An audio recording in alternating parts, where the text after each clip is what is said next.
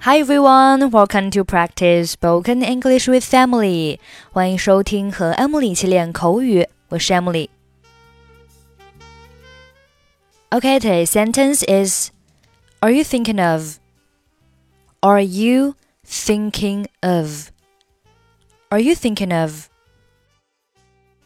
Think of 可以表示考虑、打算。Are you thinking of？意思就是。你在考虑什么什么吗？或者是你打算做什么事情吗？比如说，Are you thinking of marrying Jim？你打算和吉姆结婚吗？Are you thinking of a new job？你在考虑换新工作吗？这些开胃菜太好吃了，我都吃饱了。Those appetizers were good.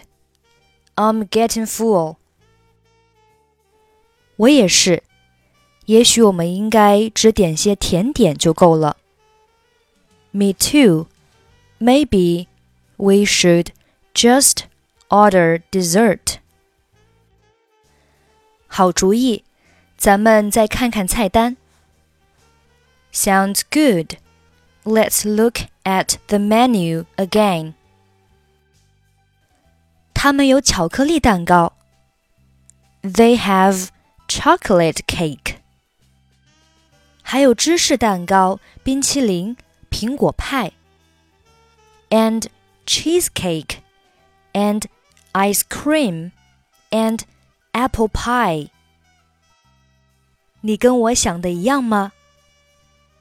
are you thinking what I'm thinking?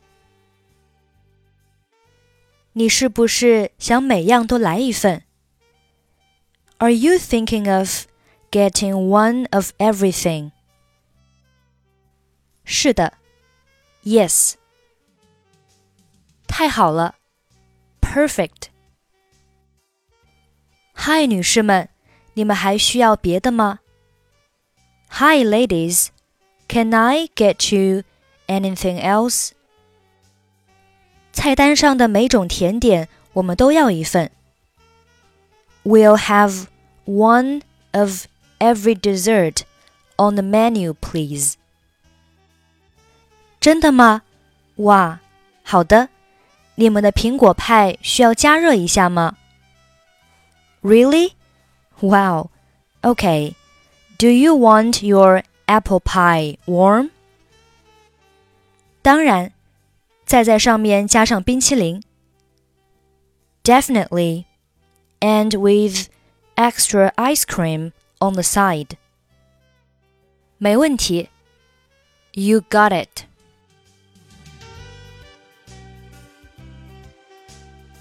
Those appetizers were good. I'm getting full. Me too. Maybe we should just order dessert. Sounds good. Let's look at the menu again. They have chocolate cake and cheesecake and ice cream and apple pie. Are you thinking of what I'm thinking? Are you thinking of getting one of everything? Yes. Perfect. Hi, ladies. Can I get you anything else? Um, we have one of every dessert on the menu, please. Really? Wow, okay. Do you want your apple pie warm? Definitely and with extra ice cream on the side.